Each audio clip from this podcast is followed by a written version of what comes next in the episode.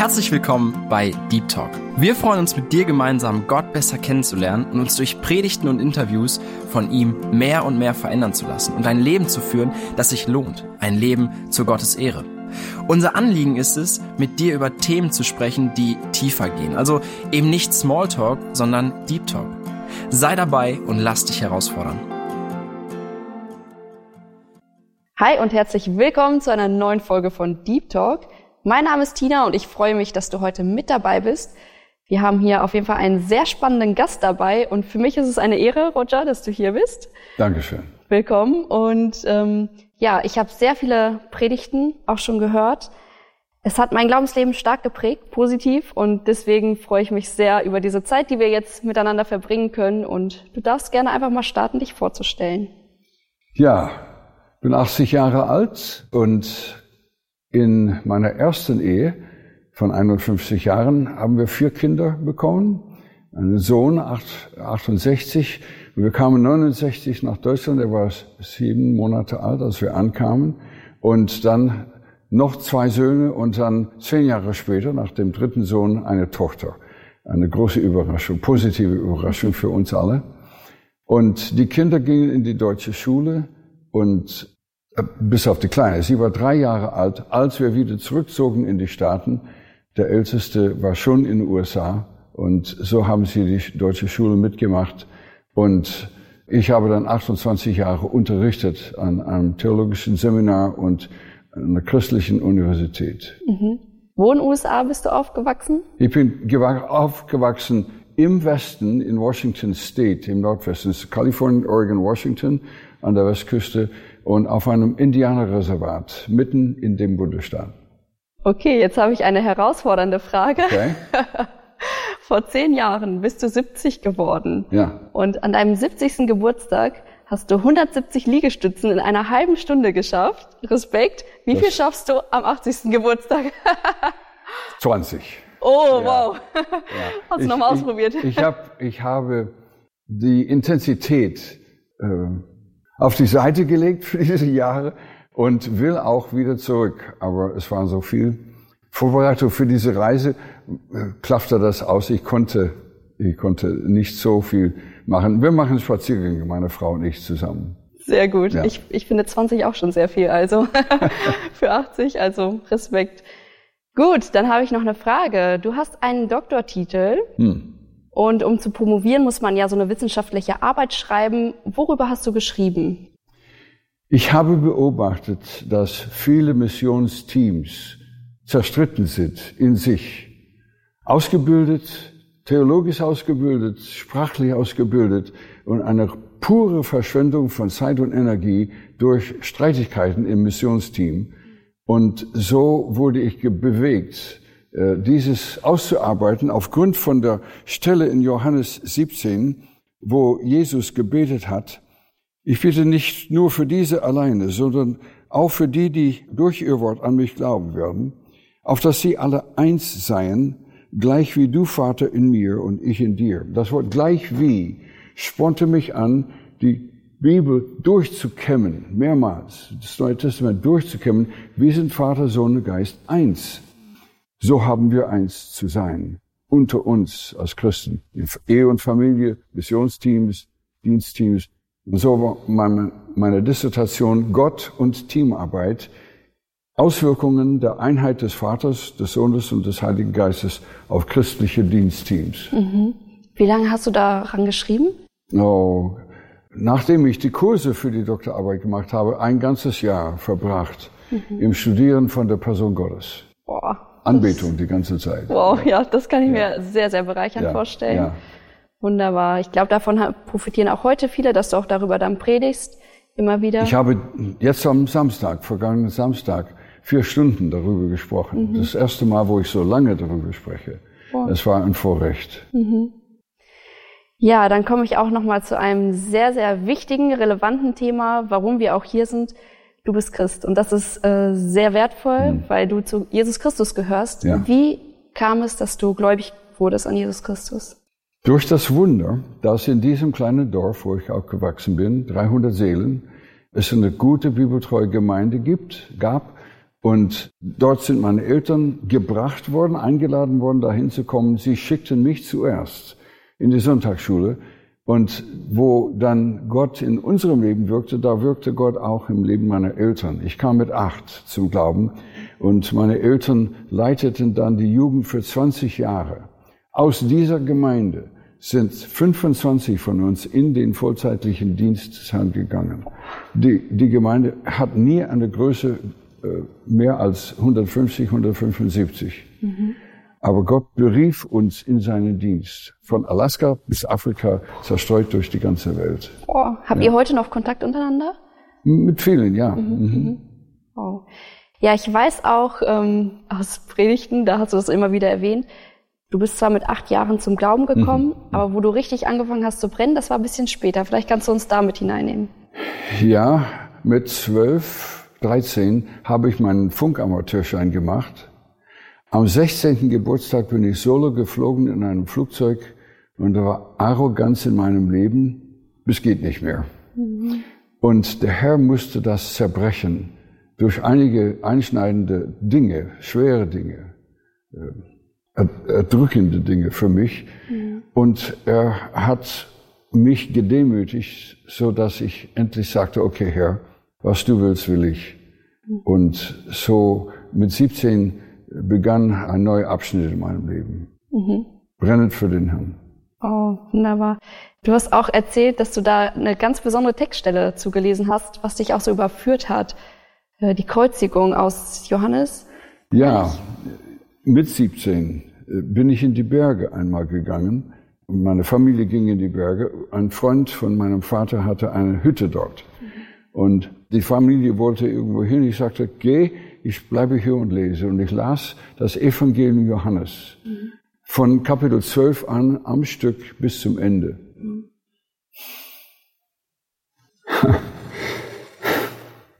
Als ich zur Kreuzigung kam und sah, was er für mich geopfert hat, habe ich gesagt, wie eigenwillig bist du, Roger, dass du es alles von ihm bekommst. Er gab sein Alles hin für dich.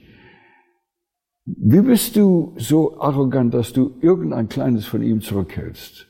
Und dieses Lied, Jesus paid it all, all to him I owe, Jesus zahlte alles, alles war ich ihm, äh, ist groß geworden in meinem Herzen. Mhm. Von dem Tag an sagte ich, Herr, auf deine Liebe hin antworte ich mit meiner Liebe zu dir. Mhm.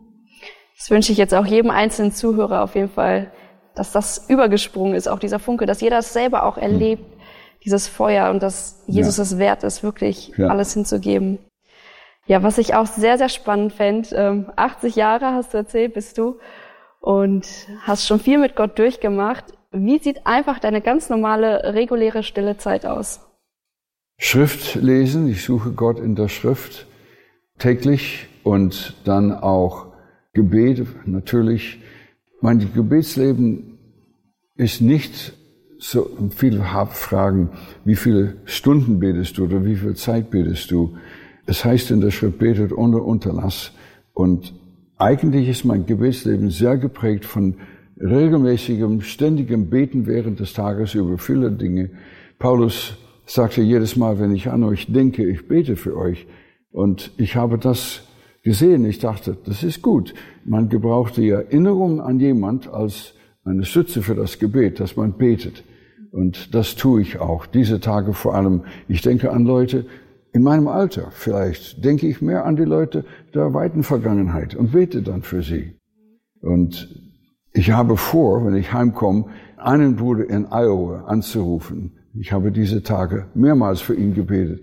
Wir haben das jahrelang gesehen, äh, als er, er war Pilot mit Pan Am und dann mit United und landete immer in Frankfurt und hatte oft Zwischenstationen da, flog dann kurz nach Stuttgart und wir haben einen Tag miteinander gehabt und viel Gebet.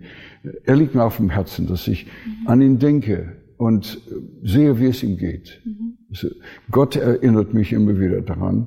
Und natürlich dann das Lesen guter christlicher biblischer Literatur, um mein Glaubensleben zu bereichern, äh, Biografien, von Leuten, die weit mehr erlebt haben als ich und andere Dinge erlebt haben als ich. Und ich lerne gerne von ihnen. Gibt es eine Biografie, die dir besonders oh, ja. gefällt? Ich wurde und werde von diesem Menschen am meisten beeinflusst, den ich nie gesehen habe, nie sehen konnte. Er war schon gestorben, als ich, als ich lebte. Aber das Buch kam raus, ähm, ich denke, es heißt Stunde des Siegers, in, auf Deutsch von Eric Liddell, der schottische Athlet, der 100 Meter Läufer war und wechselte um auf 400 Meter kurz vor den Olympiaspielen, weil er nicht am Sonntag rannte. Mhm. Und sein Charakter,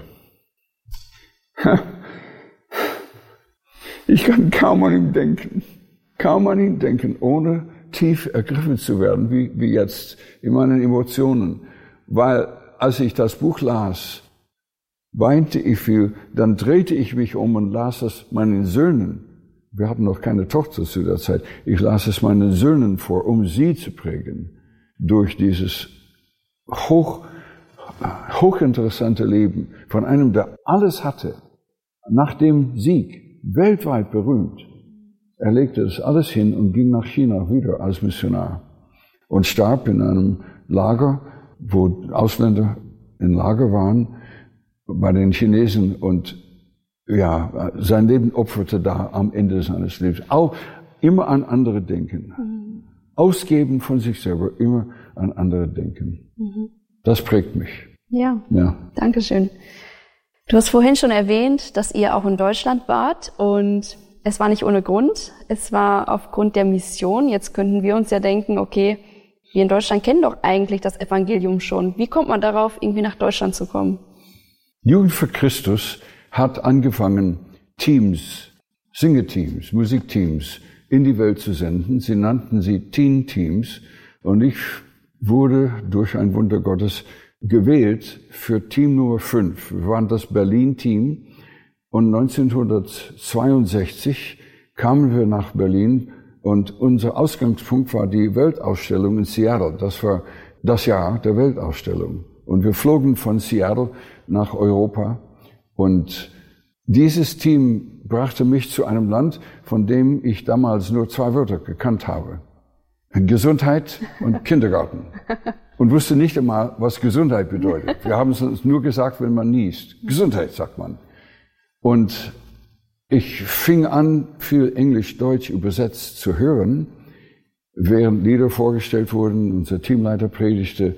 Und ich fing an, viele deutsche Wörter zu sammeln als Wortschatz und begann sie auch zu benutzen. Natürlich Kauderwelsch, aber trotzdem, es war Spaß, mit Jugendlichen zu sprechen. Der Jugendfristusleiter sah das und hat mich eingeladen, zurückzukommen, 73, 63, und Goethe-Institut zu besuchen, mit ihm zu arbeiten.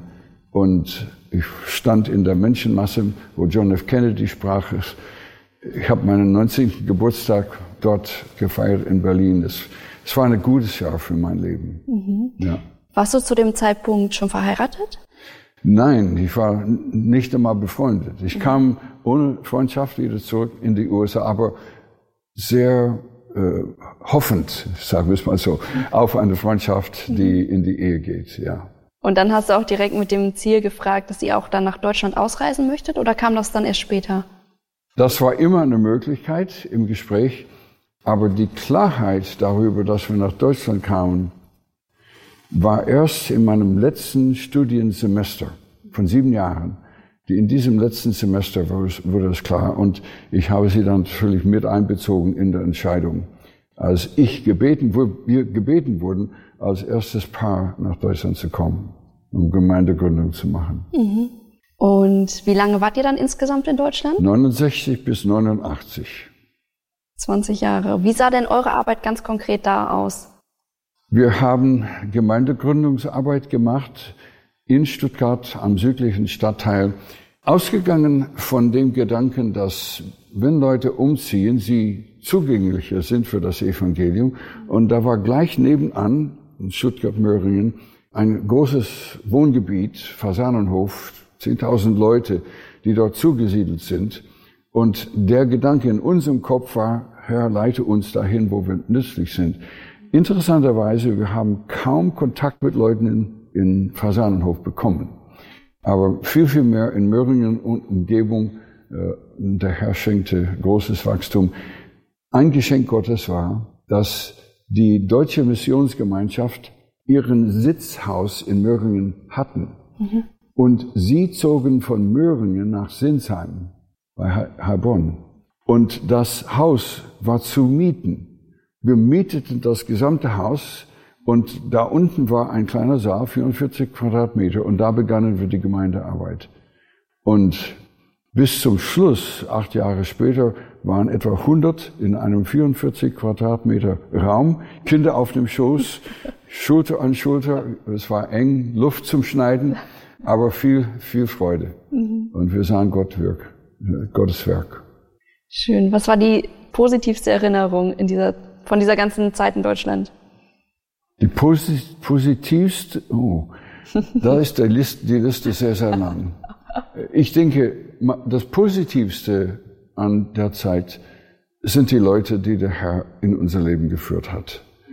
Und ich will ganz kurz zwei nennen. Mhm. Eberhard, ein Mann Gottes, äh, Jahre, zehn Jahre älter als ich, erzählte mir einmal seine Geschichte. Als 16-Jähriger wurde die Einberufung für die Hitlerjugend gemacht durch eine einwöchige Einberufungs nicht Freizeit, sondern Zwangszeit. Sie mussten kommen. Es war nicht, er sagte Roger, es war nicht wie eine Gemeindefreizeit. Wir mussten gehen. Tausend Jugendliche, 16 Jahre alt, von der Gegend.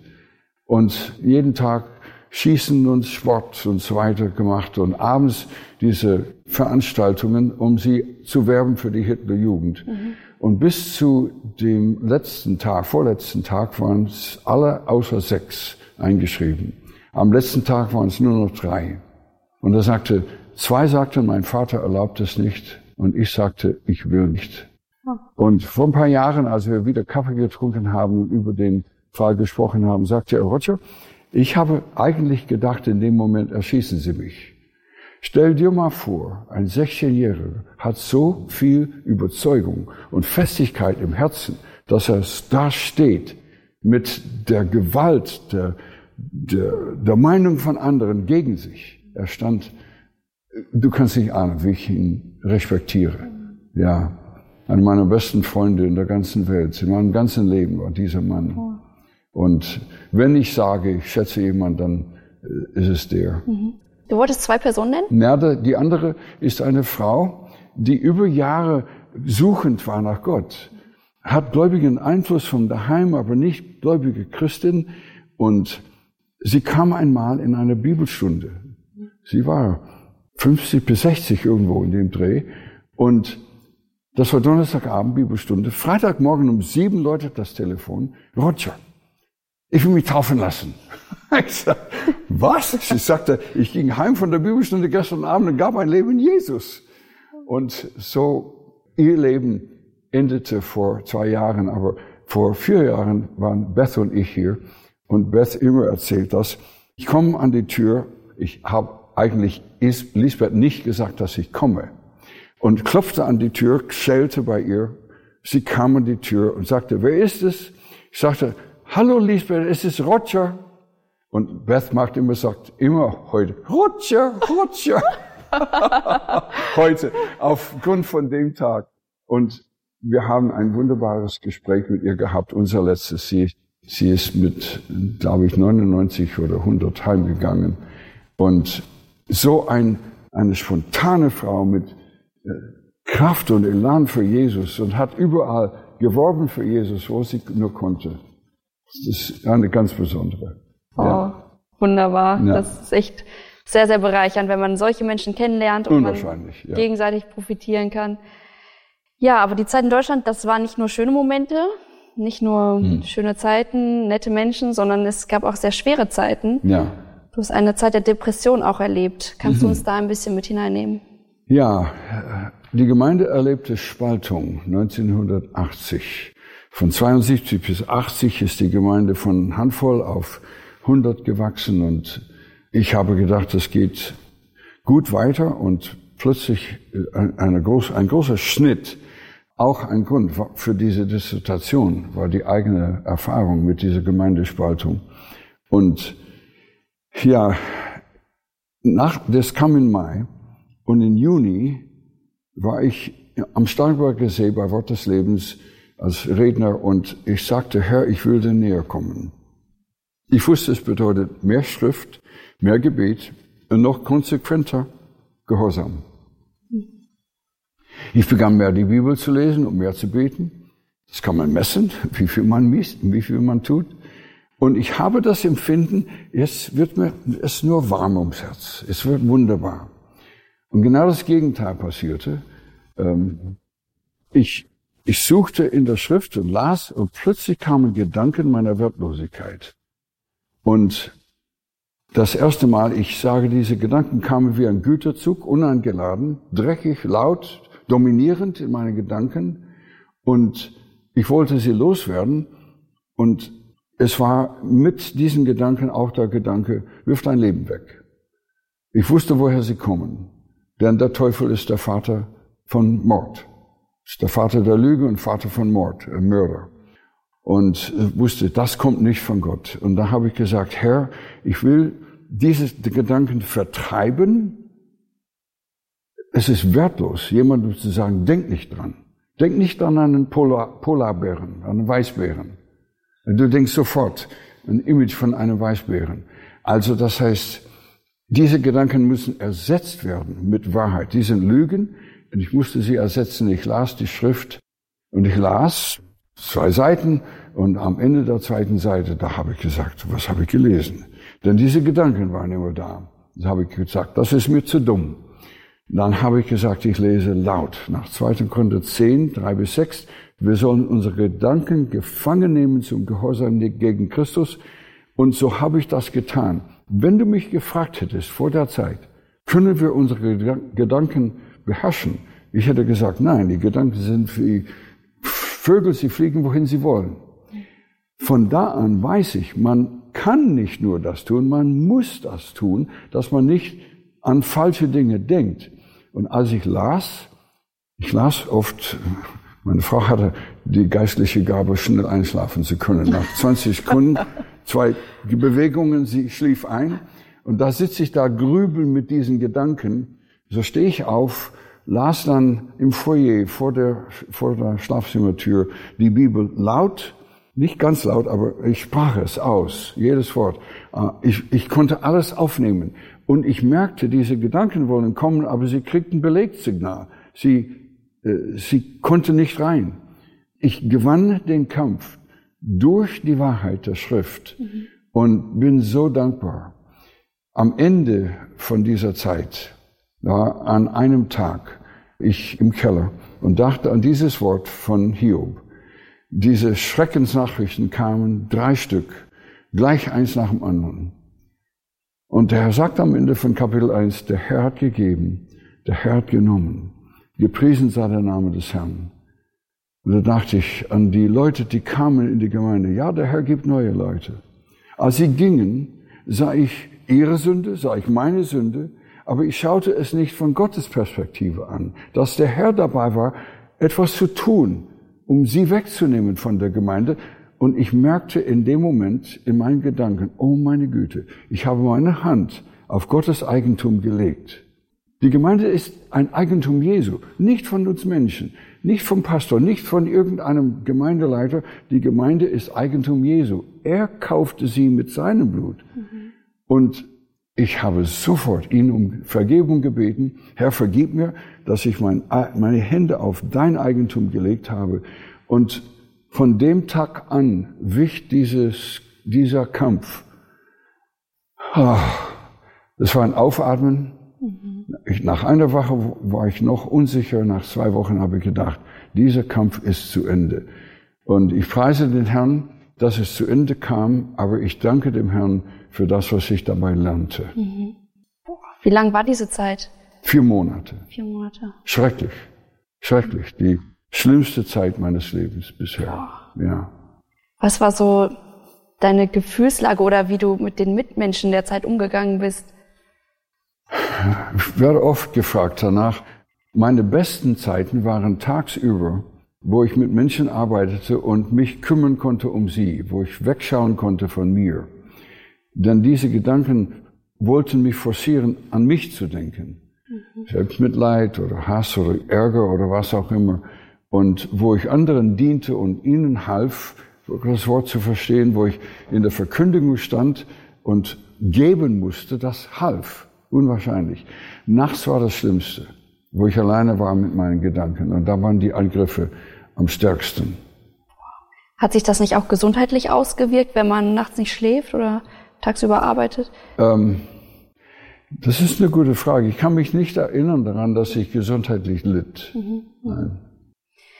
Ja, ich weiß von mindestens noch zwei weiteren sehr schwierigen Episoden aus deinem hm. Leben. Hm. Zum einen der Tod von der Enkeltochter oder auch von deiner ersten Ehefrau. Ja. Vielleicht magst du uns noch ein bisschen darüber erzählen und dann aber schlussendlich die Frage, die ich dazu habe, wie kannst du trotzdem an der Güte Gottes festhalten? Das, was ich lernte, damals in der Depressionszeit, hilft mir bis zu dieser Stunde.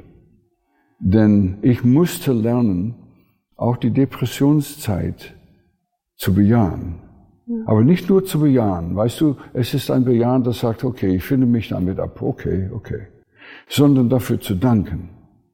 Richtig zu danken, von Herzen ihm dankbar zu sein, dass er das erlaubte oder sandte, wie auch immer das war. Er erlaubte das in meinem Leben und hatte was Gutes vor. Mhm. Das hat Josef im Gefängnis in Ägypten machen müssen. Mhm. Als er nach Ägypten kam, ich denke, er löste sein Problem schon, vor dem er in das Haus von Pharao kam, denn er war gesalbt vom Herrn, das steht im Text. Er war gesalbt vom Herrn in der Wohnung von Pharao. Und alles gelang ihm. Und so hat Josef gesagt am Ende seines Lebens, äh, ihr habt es boshaft gemeint zu seinen Brüdern. Der Herr hat es aber euch zum Wohl gemeint, um viel Volk zu retten, viel Volk zu retten. Er sah die lange Sicht. Und als ich mehr das, diese lange Sicht gewann bei der Depression, äh, der Tod von Isabel war schwer. Viele, viele, viele Tränen. Kannst Aber, du vielleicht für die Zuhörer, die das nicht wissen, ein bisschen erzählen? Ja, sie starb an Anencephaly. Das ist verwandt mit Downs. Und sie kam zur Welt ohne Gehirn und ohne Schädel und war sieben Wochen früh im Mutterleib.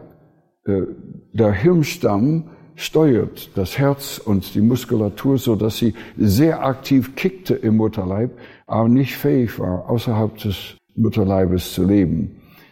Und oh, das war viel geweint. Und mein Sohn und meine to Schwiegertochter haben unwahrscheinlich die Hilfe des Herrn gesucht und äh, auf ihn gewartet um Hilfe und haben das auch erfahren in mächtiger Weise. Und dann beim Tod meiner Frau, das war auch, meine ersten Frau, das war auch sehr kompliziert. Herzinfarkt am Montag, Stents eingelegt. Wir haben gedacht, es wird alles gut. Und am Freitag kam der zweite Herzinfarkt und nahm sie. Und das nach 51 plus Jahren äh, war nicht einfach, aber wieder da. Ich denke, vorbereitet durch die anderen Dinge ist okay, Herr, du hast Dinge vor, die ich nicht ahne. Schmerzhaft ist das, aber du hast gute Dinge vor und ich schaue auf dich. Mhm. Diese früheren Lektionen wirken noch heute. Mhm. Wow, das ist etwas, was wir auch mitnehmen müssen, dürfen und ja. lernen können. Ja dass wir an der Güte Gottes festhalten dürfen ja. und auch durch Schwierigkeiten hindurch einfach, dass Gott uns seine Lektionen beibringt. Ja. Wenn, wenn ich kurz unterbrechen darf, äh, an der Güte Gottes festhalten, das ist ein Lebensprinzip für alle Menschen aller Zeiten. Ich kenne viele, die durch Schwierigkeiten gingen, schmerzhafte, ähnlich wie meine oder schlimmer. Und irgendwo drin begannen sie zu denken, der Herr ist nicht gut.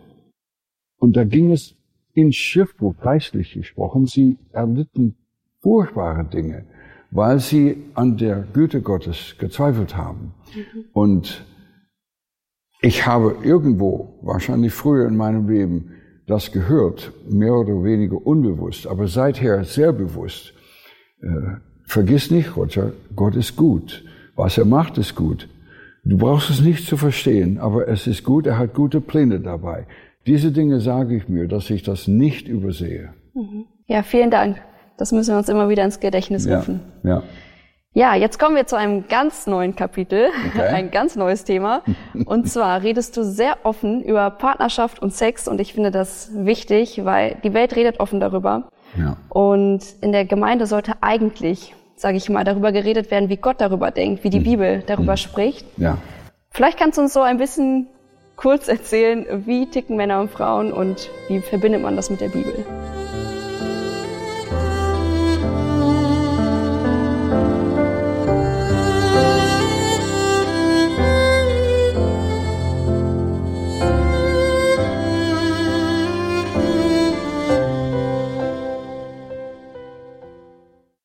Und an dieser Stelle unterbrechen wir das Interview. Ich weiß, es ist gemein, gerade an so einer spannenden Stelle aufzuhören, aber ich will dich dazu ermutigen, nächste Woche einfach wieder einzuschalten und dabei zu sein.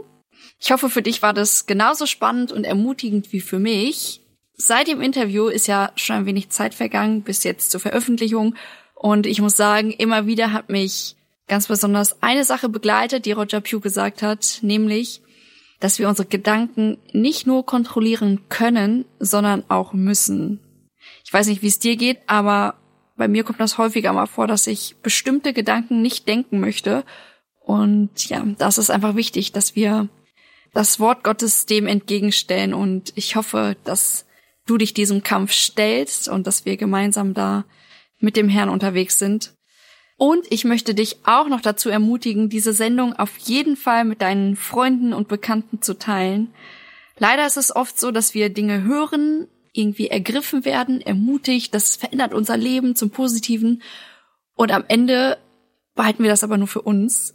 Deswegen möchte ich dich einfach einladen, teil das gerne. Nicht, weil wir irgendwas davon haben, wir bekommen das im Endeffekt gar nicht mit, sondern weil dadurch anderen Menschen einfach auch ein Segen entgeht. Ja, und wir wollen jetzt diese Sendung beenden mit dem Lied, das Roger Pugh auch erwähnt hat, nämlich Jesus Paid It All. Viel Freude beim Hören und bis nächste Woche.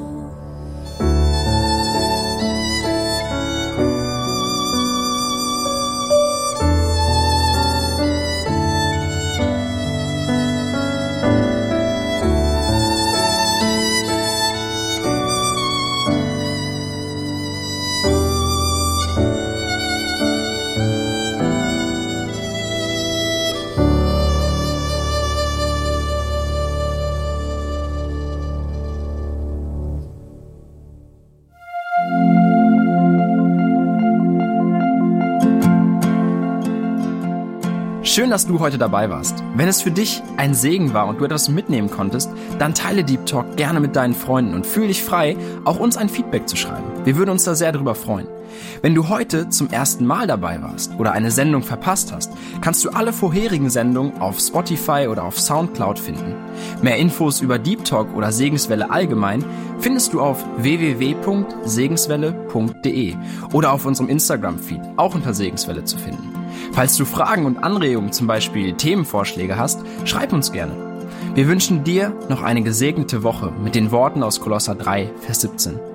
Und was immer ihr tut, in Wort oder Werk, das tut alles im Namen des Herrn Jesus und dank Gott dem Vater durch ihn.